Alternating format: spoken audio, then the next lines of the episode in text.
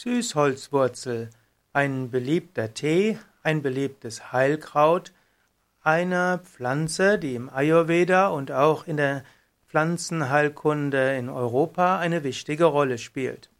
Süßholzwurzel ist die Wurzel vom echten Süßholz.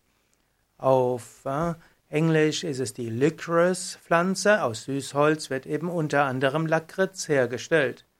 Echtes Süßholz gehört zu den Schmetterblütlern und aus Süßholzwurzel wird Lakritz gewonnen. Süßholz wird auch verwendet für, dies, für Tee, Kräutertee. Süßholz hm, ist also eine wunderschöne Pflanze.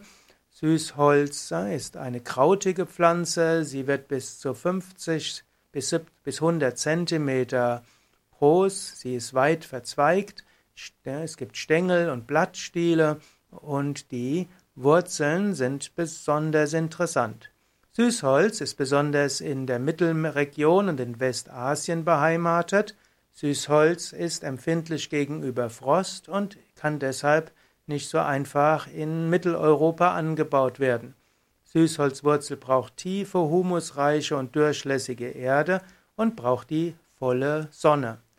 Echtes Süßholz enthält äh, verschiedene Stoffe und insbesondere die Süßholzwurzel ist sehr interessant. Süßholzwurzelwirkung.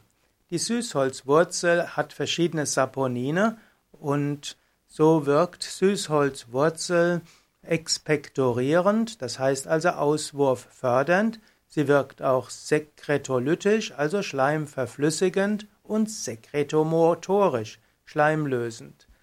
Es gibt verschiedene Süßholzextrakte und man hat festgestellt, dass Süßholzextrakte eine antibakterielle Wirkung haben, also sie wirken gegen Bakterien, und auch eine antimykotische, sie wirken also auch gegenüber Pilze.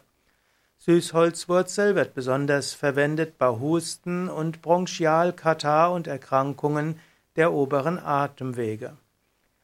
Man hat auch festgestellt, dass die Süßholzwurzel hilfreich ist bei Gastritis und Magengeschwüre. Süßholzwurzel hilft, dass der Magen sich etwas beruhigt und eventuell spielt dort auch die schleimverflüssigende Wirkung eine Rolle und eventuell auch eine antibakterielle Wirkung. Die klinisch belegte entzündungshemmende, krampflösende Wirkung. Ist noch nicht ganz geklärt, warum das so ist, aber man weiß, dass es so ist. Man muss allerdings auch aufbauen, aufpassen, die zum einen ist, äh, haben die hat Süßholzwurzel auch Enzyme, die Cortisonen, Aldosteron abbaut. Und das führt äh, auch zu einem, zu einem Kaliumverlust oder auch zu Bluthochdruck. Und deshalb ist auch wichtig, dass man Süßholzwurzel über einen längeren Zeitraum nicht so zu sich nimmt, insbesondere wenn man eine Neigung zu Bluthochdruck hat. Süßholzwurzeln wurden schon in der Antike geschätzt. In der alten Ägypten wurden Lakritze hergestellt. Es gab ein Lakritzgetränk und auch im alten Griechenland wurde Lakritz als Heilmittel gegen Husten geschätzt. Lakritze sollen auch, soll auch von den römischen Soldaten verwendet werden. Die in den, es gibt so eine Geschichte der Süßigkeiten, geschrieben von Tim Richardson, und er sagte auch, dass die Soldaten zum Beispiel in Frankreich und Türkei Lakritze als Süßigkeiten im Marschgepäck hatten. Lakritz, also letztlich Süßholzwurzelextrakt mit Zucker, war, galt auch im Mittelalter als Heilmittel und auch in Großbritannien wurden Lakritztaler verwendet. In der traditionellen chinesischen Medizin ist die chinesische Lakritze nach wie vor ein Standardheilmittel. Dort wird man Lakritz eben auch als Tonikum einsetzen. Es gibt also verschiedene Möglichkeiten, wie du Süßholz einnimmst. Ich würde natürlich empfehlen, Süßholz weniger als Lakritz zu nehmen, sondern als Tee. Süßholztee kannst du herstellen, indem du etwas Süßholzwurzel, das wird typischerweise, kannst du typischerweise in der Apotheke bekommen oder auch in Kräuterläden und das kannst du dann kochen ein paar Minuten und das hilft dann Das, und das löst das dann. Und wenn du, der Süßholztee ist gut, wenn er irgendwo ein bisschen süßlich schmeckt. Süßholztee kannst du dann trinken, insbesondere bei Husten, Heiserkeit und Erkältung.